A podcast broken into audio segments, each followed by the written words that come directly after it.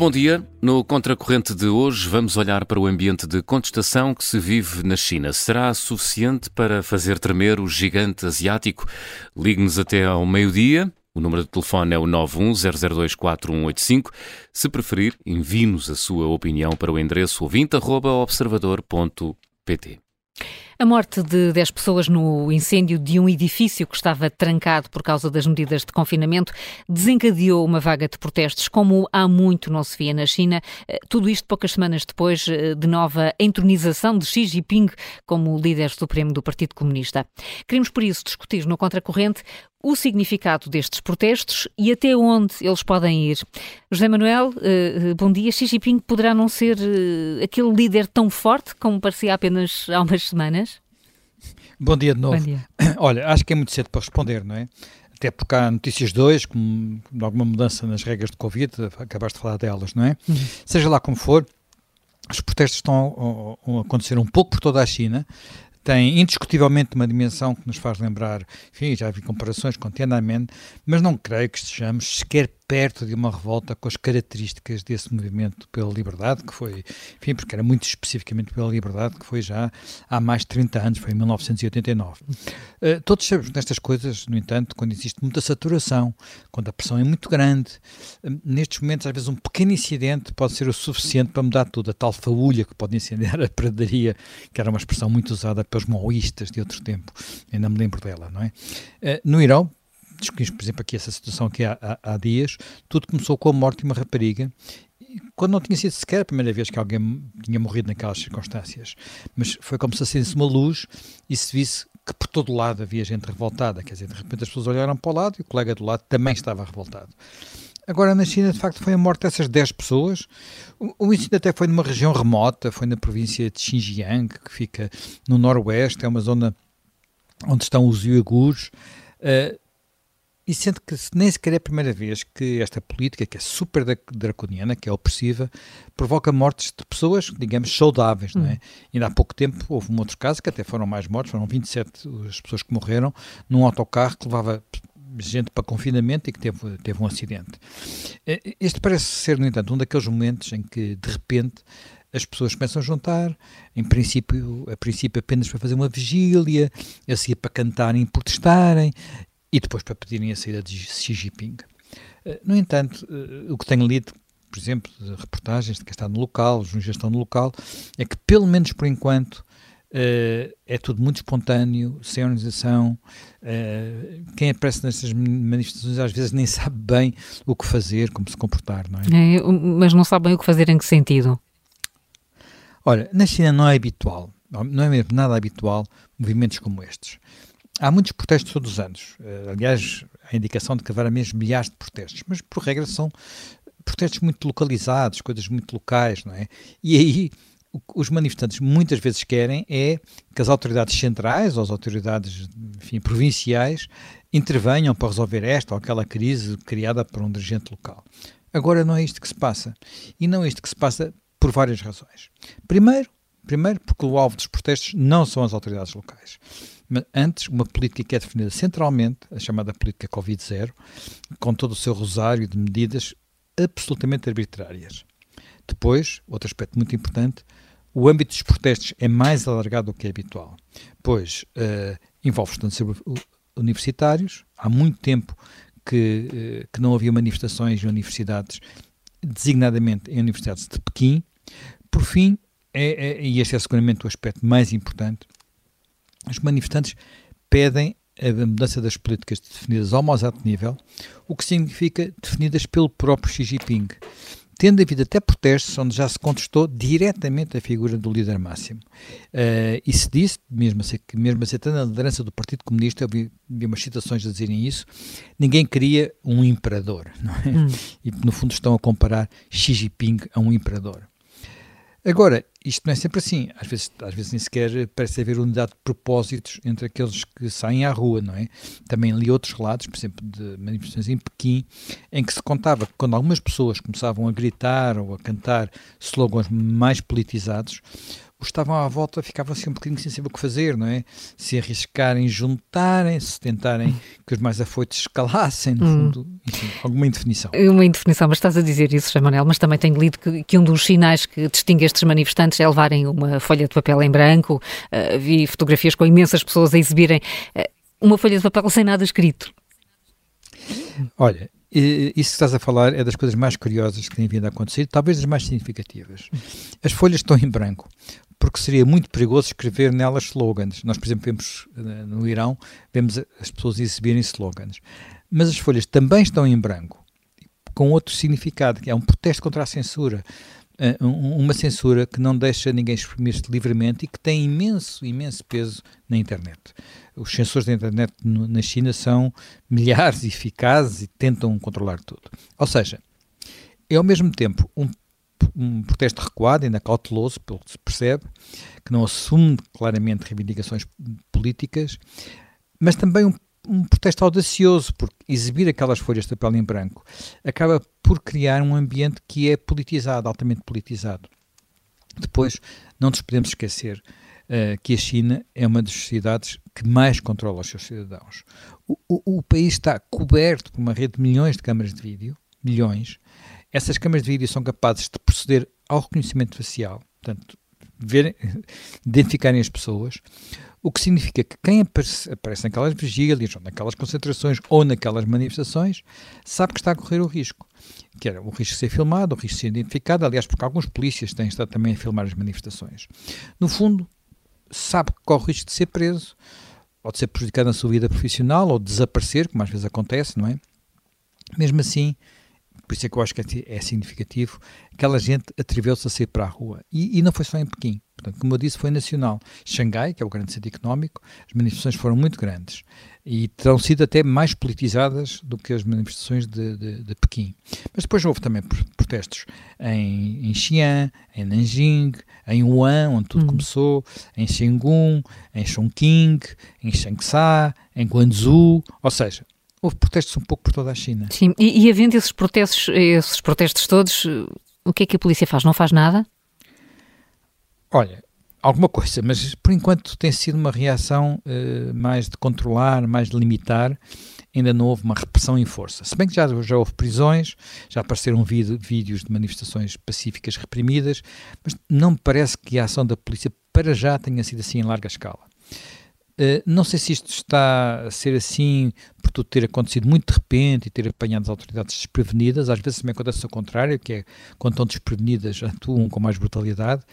Se está a acontecer assim porque é, é esta forma de atuar, mais palpar o terreno, tem um lado que, em alguns aspectos, a mim me parece, pelo menos tipicamente chinês, não é? Aquela paciência.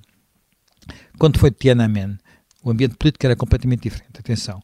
Mas quando foi detenimento também houve um longo período de tolerância, dias e dias a fio, os manifestantes puderam ocupar aquela praça que é absolutamente gigantesca, que fica em frente à cidade proibida, e não foram reprimidos. Isto também correspondeu a, divisões dentro do Partido Comunista, na cúpula do Partido Comunista. Só que depois, quando foram reprimidos, foi aquilo que foi, não é? Portanto, foi uma tragédia, não é? Agora, eu não, já disse que não parecíamos a viver um momento ainda como Tiananmen. Para já a polícia parece estar a tentar, sobretudo, evitar que haja novos protestos. Uh, ontem há notícias de que controlou as ruas, as áreas em que os protestos aconteceram, uh, há, indicação de que colocaram algumas barreiras, uh, controlaram as saídas de metros, coisas assim. Eu, eu acho que estamos a viver um momento de expectativa.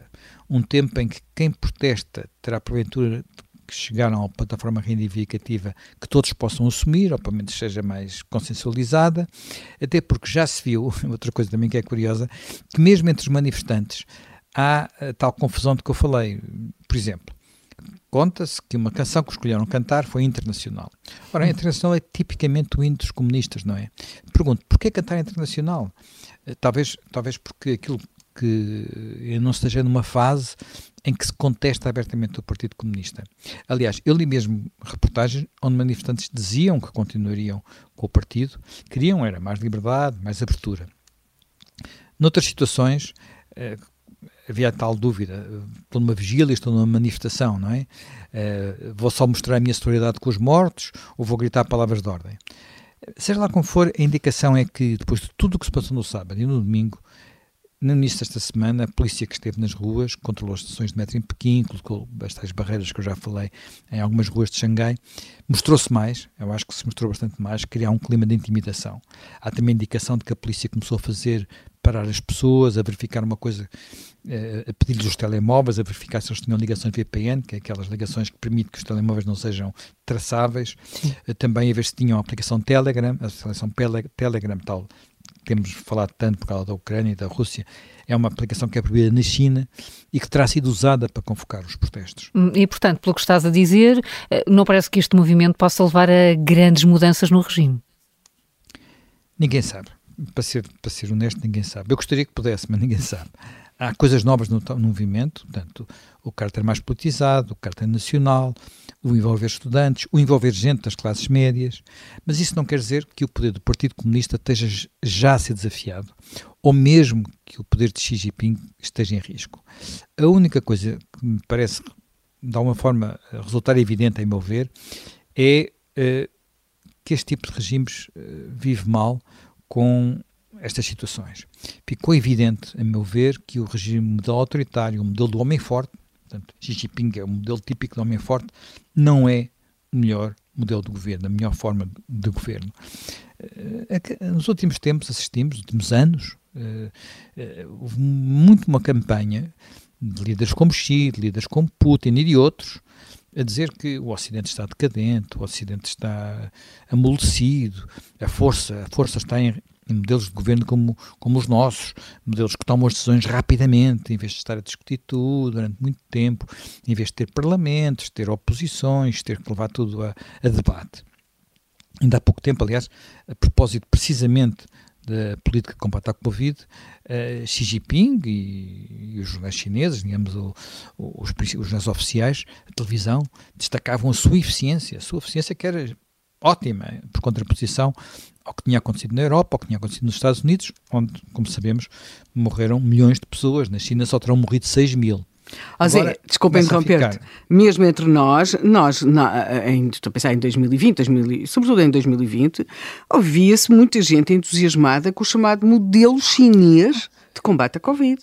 Não é? Sim, modelo chinês e até se ouviu gente entusiasmada, enfim, talvez menos entre nós, com o modelo menos democrático e mais autoritário de, de, de, de governo. Nós temos uh, o famoso Vítor Orban e a sua democracia liberal, não é? Uhum. Portanto, uh, esta ideia de que, porque Vítor Orban também é um tipo de líder, de líder forte, e há outros líderes políticos no Ocidente uh, que também tentam imitar esta imagem do, do, do líder uhum. forte, independentemente do, do, dos modelos de combate à Covid, que, não, que não funcionam, não é? A Covid-0 não é o mais eficaz.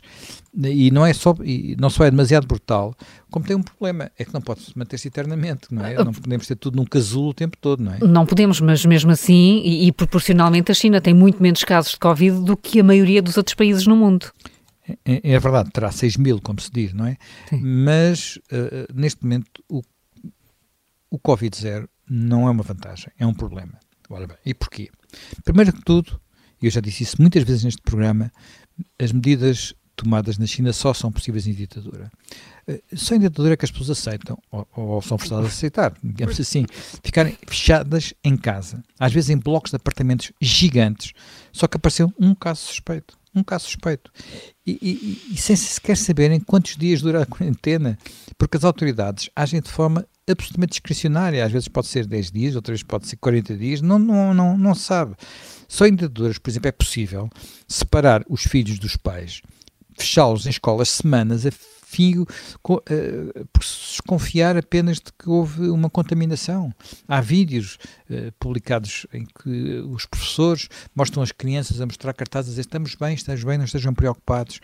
Coisas patéticas, não é? Portanto, horríveis. Uh, só em ditaduras, por exemplo, é que se imagina uma coisa que não sei se ainda está em vigor exatamente assim. Mas durante muito tempo teve em vigor a regra de que um passageiro vindo do estrangeiro, mesmo estando vacinado, mesmo tendo testado negativo ao Covid, tinha de ficar fechado num hotel 30 dias, um hotel escolhido pelas autoridades, portanto tinha de ficar numa espécie de prisão hoteleira para garantir que não ia importar vírus nenhuma, que estava todo limpinho, limpinho, limpinho, e tudo isto depois de passar por aquela gente, parecia, parecia marcianos, não é? Ou, ou, astronautas, todos vestidos com aqueles fatos, sempre, sempre por todo lado. Só em ditaduras de resto é que nós também vemos imagens, como algumas que vimos na China, e vimos este mês, quer dizer, não são antigas, em que volta a haver ruas, uh, alamedas gigantes, uh, autoestradas desertas, e depois de vez em quando bloqueios e controles policiais, uh, só porque se descobriu um caso de Covid, quer dizer, um dos casos, pode, pode ser a loucura, não é? Uma, há uma cidade da província, Heilongjiang, acho que é assim que se diz, onde as autoridades ordenaram o confinamento total total, um confinamento que é mais rigoroso que aqueles que nós tivemos, porque as pessoas têm que ficar fechadas em casa, porque se subiu um caso. Um caso positivo numa população de sabes quantas pessoas? 350 mil. Há um, há um caso positivo entre 350 mil pessoas e, e fecha-se a cidade. Esta política, de resto, foi a par com outra coisa que também é um disparate, mas que também é tipicamente Xi Jinping, que é a política nacionalista de não aceitar vacinas estrangeiras. Os chineses ficaram totalmente dependentes da sua vacina nacional, que é, que é a Sinovac. A Sinovac é uma vacina clássica, não é uma vacina mRNA, como a da Pfizer, da Moderna. Eh, esta vacina não só deu piores provas nos testes, quer dizer, foi menos eficaz que as vacinas tradicionais, por exemplo, a de Johnson ou a de, Oxford. Eh, a AstraZeneca. Era menos eficaz, a AstraZeneca, exatamente, mas sobretudo é um tipo de vacina que, pela forma como é desenvolvida, é mais difícil de adaptar às novas variantes do vírus. Portanto, as mRNA são mais fáceis para essa adaptação. Mesmo assim, os chineses insistem em não importar vacinas estrangeiras. Não sei se este grupo de trabalho que eles anunciaram hoje vai mudar essa política, mas suspeito que não. Para além disso, há este problema, quer dizer, a cobertura vacinal da população, sobretudo da população mais idosa, é muito deficiente. A maior parte das pessoas não tomaram senão uma dose de reforço, quer dizer, tomaram duas doses. Aqui na Europa, nos Estados Unidos, já vamos no terceiro reforço, já vamos em quatro doses. Uhum. Finalmente, finalmente, houve, houve, como houve muito poucas infecções, isso significa que o vírus circulou muito pouco na China. E, e, como nós também discutimos muitas vezes aqui no programa, isso significa que a população desenvolveu muito pouca imunidade natural, portanto as pessoas não, não tiveram ainda contacto com o vírus. Como se tudo isso não chegasse, há, há ainda outro problema. A China tem poucas, tem menos camas de cuidados intensivos, considerando o tamanho da sua população, do que os países vizinhos. Eh, eh, isto é também mais uma prova de que eles não planearam bem, não é? Portanto, a, a China só tem 5 camas de, de cuidados intensivos por 100 mil habitantes. Ora bem, em Taiwan são 30 camas. Na Coreia do Sul ou na Tailândia são mais 10 camas, mais do dobro. Portanto, ora bem, isto leva os especialistas. Eu vi um, um, vi citado um estudo num, de uma agência internacional de saúde que calcula que o risco, eh, no caso de haver infecções em massa, portanto, eles levantarem agora isto e permitirem eh, que as coisas circulem mais normalmente, eh, se poder, poder morrer 2 milhões de chineses. Portanto, não é um milhão como nos Estados Unidos, são 2 milhões. Enfim, é um país também maior. Claro que isto coloca um gravíssimo problema, problema ao regime, não é? Porque se muda o rumo e levanta as políticas restritivas, não só dá sinais de fraqueza, como pode enfrentar uma pandemia de grandes dimensões. Por isso todo este cuidado. Se não muda o rumo, se mantém o atual regime draconiano, coisa que parece que estão agora a hesitar, não é? Então, há este cansaço, esta revolta das populações, até porque há uma coisa que temos de ter em consideração: estes regimes já não conseguem ser tão fechados como noutros tempos. E os chineses veem o que se está a passar no resto do mundo, não é? Veem que a vida regressou ao normal. É, é, é aquilo que a televisão estatal estará a fazer, que é tentar não mostrar as imagens das bancadas nas transmissões do Mundial, para as pessoas não verem as multidões ali a festejar sem máscaras, é absolutamente patético hum. também, não é? Pois, mas então isto não é uma decisão nada fácil. Não, não é uma decisão fácil. Mas é uma consequência, e este aspecto é muito importante, é uma consequência desta ideia de que o que funciona é o regime do homem forte. Há aqui até algum paralelismo com o que está a passar na Rússia de, de Putin. Quer dizer, porque nestes regimes onde há esta, esta cultura, esta doutrina, há a tendência para não contestar a decisão do líder, para aplicar a decisão do líder, ponto final, parágrafo. E depois, há uma coisa que um bocadinho vem, vem, junto com isso, que é a tendência do, liga, do líder para não aceitar que se enganou. Porque admitir o engano e admitir que ele afinal não é tão forte e tão infalível como isso. A decisão de, Xi de manter esta política Covid-0 foi claramente um erro. Mas ninguém quer admitir esse erro. Pelo contrário, até ao fim, estou convencido, eles vão dizer que foi a política certa. Assim como Putin, até ao fim, irá continuar a defender que vai aderir à Ucrânia, não foi um erro. E, e, de resto, ninguém se atreve a dizer na, na Rússia que foi um erro. Quem se atreve a dizer é preso, como sabes, não é? Portanto, é nesta altura que se vê que a alegada rapidez, a alegada eficiência das autocracias é, afinal, uma ratoeira, pois não permite que se corrijam os erros quando os erros são cometidos. E todos cometemos erros, não é? É por isso que alguns analistas também começam a dizer uh, uh, e a dizer com enfim, pessoas que conhecem bem a China, eu vi já li isso em mais que um jornal, a liderança de Xi está em apuros, mesmo que não vá cair, não vai cair, mas, mas está em apuros, está atrapalhada, digamos assim. E, e, um bom exemplo disso, um bom exemplo de como este tipo de políticas autoritárias não funciona, é que, por não serem desafiadas, por, por serem arrogantes, também não são capazes de antecipar os problemas. A China teve três anos para preparar o sistema de saúde para o caso da epidemia se agravar. Mas como nós acabamos de ver com, camas, com, os, com os casos dos cuidados intensivos, não o fez. E não o fez porquê? Não o fez porque embarcou uh, no discurso arrogante da superioridade da política de Covid zero. E, portanto, resultado, agora não tem os hospitais preparados, não tem, não, não tem a economia preparada e, portanto, isto cria aquele dilema que é como é que a gente faz, como é que a gente reabre. Além disso, é preciso também ter em consideração isso, a China é um país que, mesmo sendo imenso e muito diverso, é um país onde não é possível seguir caminhos diversos a ver quais funcionam melhor. Coisa que aconteceu em muitos países do mundo, em que as políticas podiam variar de região para região. Uma vez definida a linha do partido, a única coisa que conta é aplicar essa linha da forma o mais ortodoxa possível. Uh, porque é assim que os burocratas locais agradam aos seus superiores. Quer dizer, a medida do agrado é a aplicação das medidas. Uh, por isso, olha, vamos ver como é que isto tudo uhum. evolui. Xi, uh, que estava a ser transformado numa espécie de chairman de tudo e mais alguma coisa, não é? O presidente de tudo e mais alguma coisa, como alguns analistas comentaram depois do Congresso do PCC, foi o que eles disseram, é o chairman total, não é? Estas voltas parecem indicar, parecem indicar que ele tem, afinal de contas, um controle sobre o país que eh, pode não ser o mesmo que tinha, que tinha Mao Tse-tung. Até por uma razão muito simples, a China também já não é a mesma, não é?